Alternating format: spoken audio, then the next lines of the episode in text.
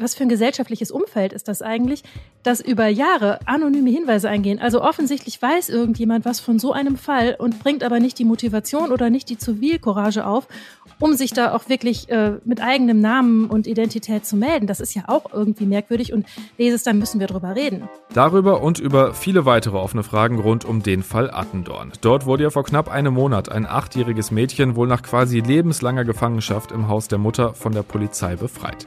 Warum das nicht früher passiert ist, darüber hat der NRW-Landtag gesprochen und darüber sprechen wir jetzt auch hier im Aufwacher. Rheinische Post Aufwacher.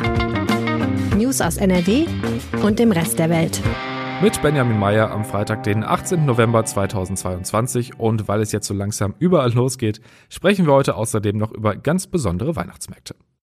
Wir starten jetzt aber erstmal wie gewohnt mit den Meldungen aus der Landeshauptstadt mit den Kolleginnen und Kollegen von Antenne Düsseldorf. Hallo Benjamin, wir sprechen heute über verkaufsoffene Sonntage, dann sprechen wir über die jetzt gestarteten Weihnachtsmärkte und dann geht es noch um Fridays for Future in Düsseldorf. In der Düsseldorfer Innenstadt sind im kommenden Jahr vier verkaufsoffene Sonntage geplant. Das geht aus einer Vorlage hervor, die heute erstmals im Rathaus diskutiert wird. Außerdem wollen viele Stadtteile wieder Sonntagsöffnungen anbieten. Die Einzelheiten hat Arne Klü. Verkaufsoffene Sonntage müssen einen Anlass haben. 2023 sind das die Messe Boot und die Fashion Days Ende Januar, die Messe Pro Wein im März, die Interpark Anfang Mai und der Weihnachtsmarkt Anfang Dezember des nächsten Jahres. Offene Sonntage in den Stadtteilen sind zum Beispiel zum Hohe Straßenfest in der Karlstadt, zum Maimarkt in Benrath und zum Ostermarkt in Eller geplant. Erstmal sind das aber nur Vorschläge von Stadt und Handel. Die Politik muss sie in den nächsten Wochen absegnen. Außerdem hat die Gewerkschaft Verdi zuletzt auch mehrfach mit gerichtlichen Eilanträgen die Öffnung verhindert. Tausende Düsseldorfer haben schon am ersten Tag die Weihnachtsmärkte besucht. Es sind die ersten normalen Weihnachtsmärkte in der Innenstadt seit 2019.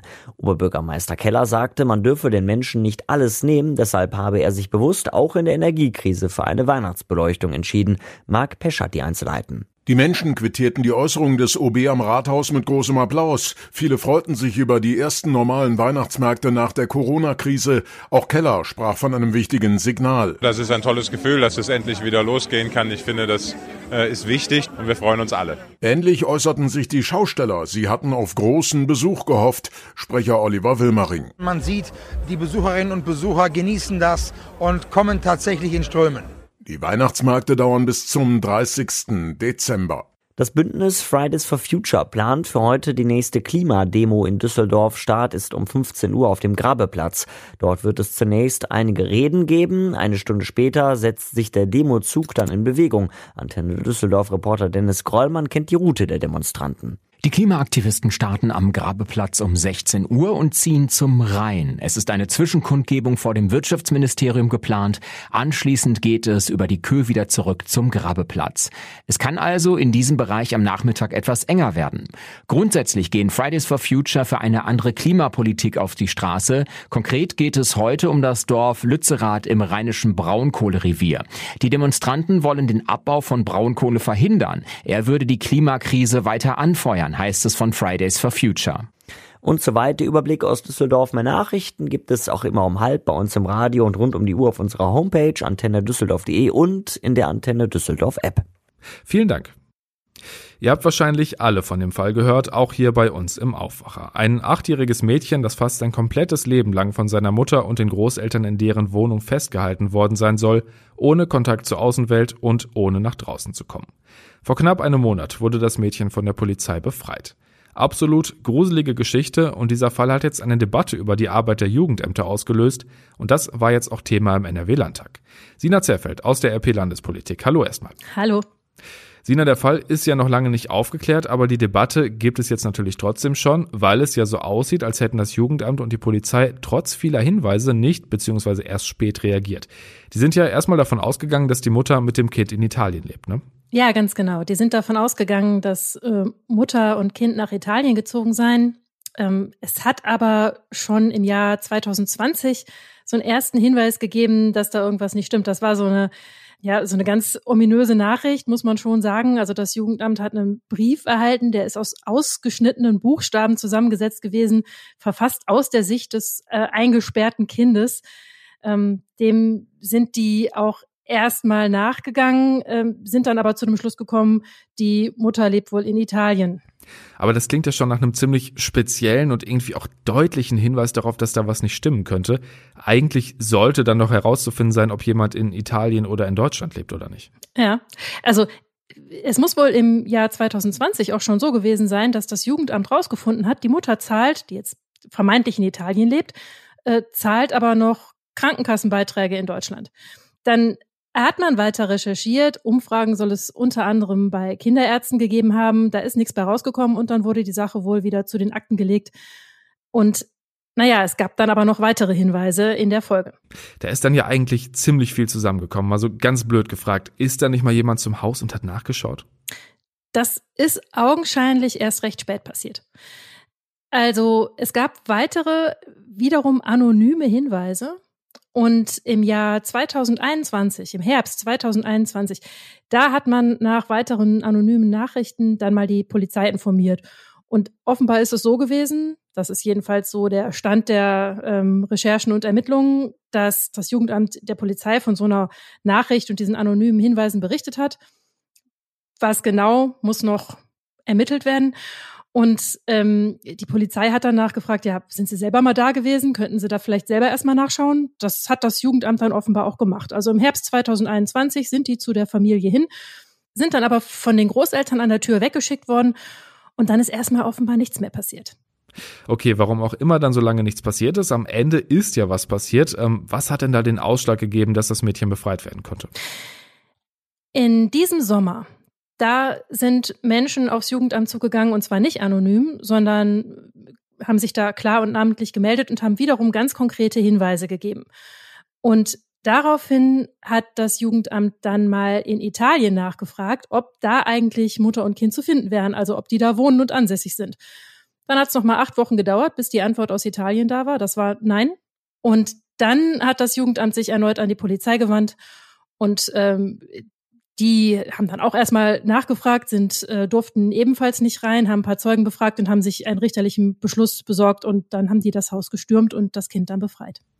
Also ein verdammt langer Weg, bis da was passiert ist und das Kind befreit werden konnte. Und das wurde jetzt im NRW-Landtag auch diskutiert. Da ging es ja wahrscheinlich vor allem darum, was beim Jugendamt alles schiefgelaufen ist. Ne? Nicht nur darum, also es ging darum, was schiefgelaufen sein könnte. Und da muss man sich auch tatsächlich, obwohl das alles wirklich merkwürdig klingt, wie es gewesen ist, muss man sich tatsächlich hüten vor vorschnellen Verurteilungen. Das ist auch deutlich geworden.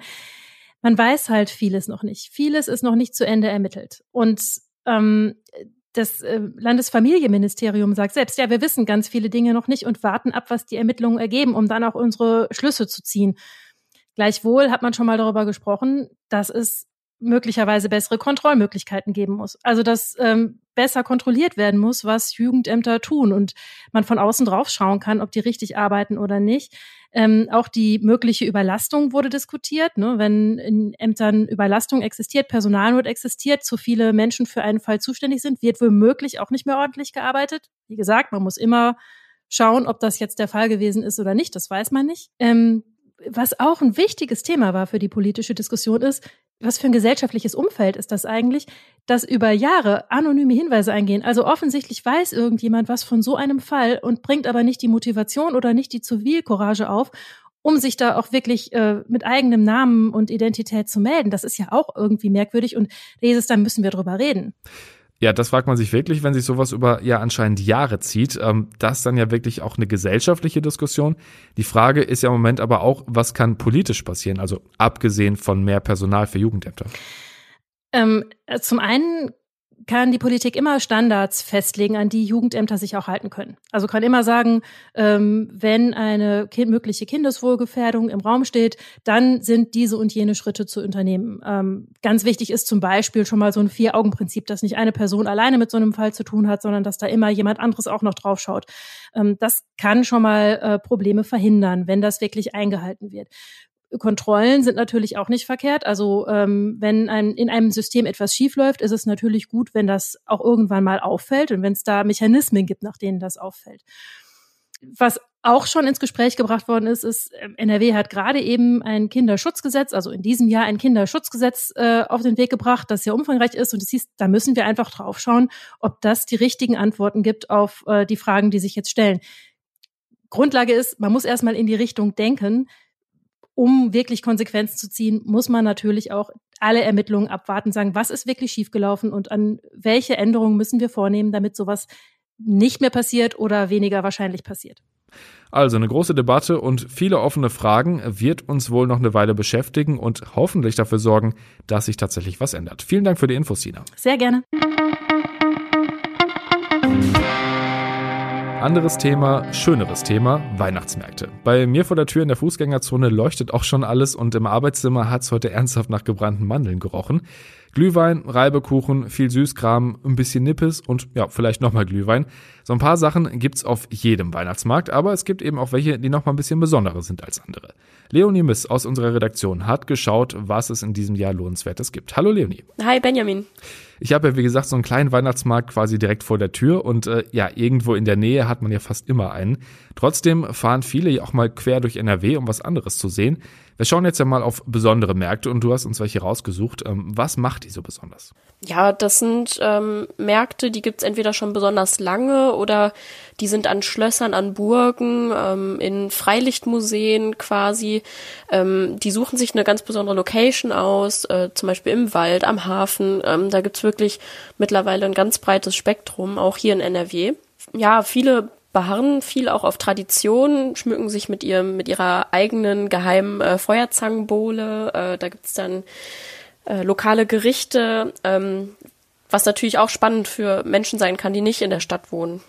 Fangen wir mal mit Münster an. Bin ich auch schon mal extra hingefahren, ist aber lange her, kann ich mich nicht dran erinnern. Ähm, der ist aber schon sehr beliebt, ne? Ja, genau. Ich glaube, also Münster, der Weihnachtsmarkt in Münster, der gilt auch als einer der bekanntesten und einer der schönsten Weihnachtsmärkte. Ähm, das liegt vielleicht daran, dass in der Innenstadt teilweise sechs Weihnachtsmärkte mit 300 Ständen schon fast äh, verteilt sind. Auch am Prinzipalmarkt, das ist natürlich besonders mit den, mit den schönen alten Häusern, die golden angestrahlt sind und ähm, die Kirchen, die dann auch noch, sage ich jetzt mal, zu dem Charme dazu beitragen, dass dieser Weihnachtsmarkt irgendwo auch ein ganz besonderer ist. Machen wir mal direkt weiter mit Nummer zwei auf deiner Liste, der Weihnachtsmarkt in Jüchen. Ähm, ich habe gesehen, da kostet es sogar schon was, wenn man einfach drauf will, ne? Ja, genau, der kostet Eintritt, damit man sich äh, das Schloss äh, dick auch anschauen kann. Ähm, die Preise sind auf der Internetseite auch abrufbar. Das Besondere da ist aber auch, dass in und um das Schloss ein weitläufiges Programm auch abgewickelt wird. Ähm, es wird eine, ähm, ein Krippenspiel geben mit Laiendarstellern, die diese, dieses Krippenspiel ähm, regelmäßig aufführen dann kann man sich aber auch die Innenräume des Stallhofs und des Teehauses wieder angucken.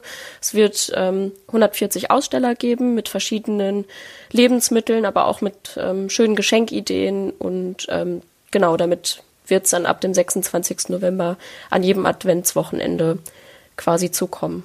Dann haben wir ja noch Mettmann, äh, Stichwort Tradition, ne? Ja, der ist sehr alt. Der findet auch am alten Marktplatz dort statt. Mm, besonders ist, dass da 40 Schulklassen die Tannenbäume auf dem Marktplatz geschmückt haben und ein Lichterzelt quasi über den gesamten Weihnachtsmarkt drüber ragt. Und ähm, das macht es natürlich auch sehr schön. Die alten Häuser an dem Marktplatz. Man möchte ja zu Weihnachten noch irgendwie was Uriges haben, was äh, Älteres, was Altertümliches und das passt dann natürlich perfekt ins Bild. Da geht's dann ab dem 25. November los äh, bis zum 11. Äh, Dezember gibt's diesen Weihnachtsmarkt. Und ähm, der ist auch eigentlich recht klein, recht überschaulich mit 50 Buden. Und ähm, ja, da wird auch sehr gern auf Tradition beharrt. Das schon mal drei Vorschläge. Die komplette Liste von Leonie findet ihr auf RP Online. Danke, Leonie. Gerne. Und wir schauen, was sonst noch in der Welt ist. Ein Thema wird heute und wahrscheinlich auch in den nächsten beiden Tagen noch wichtig sein. In Ägypten soll ja zumindest nach offiziellem Zeitplan heute die Weltklimakonferenz zu Ende gehen. Knapp 200 Staaten haben da zwei Wochen lang darüber beraten, wie der Kampf gegen die Erderhitzung beschleunigt werden kann. Bundesaußenministerin Annalena Baerbock ist auch dabei, geht aber davon aus, dass es länger dauert, bis ins Wochenende hinein zumindest, weil der Weg zu einer Abschlusserklärung, auf die sich alle einigen können, jetzt nicht der einfachste ist. Und noch was fürs Wochenende, die Kulturtipps von Kulturredakteur Lothar Schröder. Im Kinderlexikon ist über Robin Hood das zu lesen. Robin Hood ist eine Figur aus uralten Geschichten. Er ist ein Held des Volkes, der reiche Leute ausraubt und seine Beute armen Leuten gibt. Angeblich lebt er im Sherwood Forest mitten in England. So oder so ähnlich zumindest kennen wir ja alle die Geschichte von Robin Hood, haben ihn schon in etlichen Filmen gesehen, bestaunt und vielleicht auch bewundert. Doch so wie ihn das Düsseldorfer Schauspielhaus jetzt auf seiner Bühne präsentiert, wird ihn wohl kaum jemand kennen. Denn in der Weihnachtsinszenierung ist der Held Robin Hood eine Heldin, gespielt von der jungen Schauspielerin des Düsseldorfer Ensembles Sophie Stockinger. Und die sieht in Robin Hood eine Art Prinzip, wie sie uns vor der Premiere sagte. Nämlich das Prinzip, die Ungerechtigkeit zu fühlen und dafür zu kämpfen, dass es gerechter wird. Ein bisschen zumindest. Das ist ein Gefühl, das, glaube ich, sagt sie, jedes Kind kennt. Vom Schulhof, Schulweg, aus der Familie, ganz egal, ob sechs oder zwölf, ganz egal, ob Junge oder Mädchen. Jetzt ist am Wochenende die Premiere und danach ist das Stück im Advent fast täglich im Düsseldorfer Schauspielhaus am Gustav Gründgens Platz zu sehen. Unbedingt hingehen. Wie aber auch zu den anderen Theatern, denn die Adventszeit ist die klassische Zeit für Familientheater und dafür legen sich die Bühnen in der Region wie immer mächtig ins Zeug. Im Rheinischen Landestheater in Neuss etwa wird die Inszenierung von Die Schneekönigin auf dem Programm stehen, nach dem weltberühmten Märchen von Hans Christian Andersen. Aber auch die Bühnen Krefeld und München-Gladbach bringen einen Klassiker, allerdings einen modernen, mit dem verflixten Titel Der Satan archäolygenial-kohöllische Wunschpunsch, klar, von Michael Ende. Wie immer, viel Spaß dabei. Danke, Lothar. Und zum Schluss der Blick aufs Wetter. Das bleibt wechselhaft mit vielen Wolken und örtlich auch mit Schauern bei Höchstwerten von 6 bis 11 Grad. Morgen dann ein paar mehr Auflockerungen, aber kälter, nur noch maximal 7 Grad dann. Und das war der Aufwacher am 18. November. Schönes Wochenende euch. Mehr Nachrichten aus NRW gibt's jederzeit auf RP Online. rp-online.de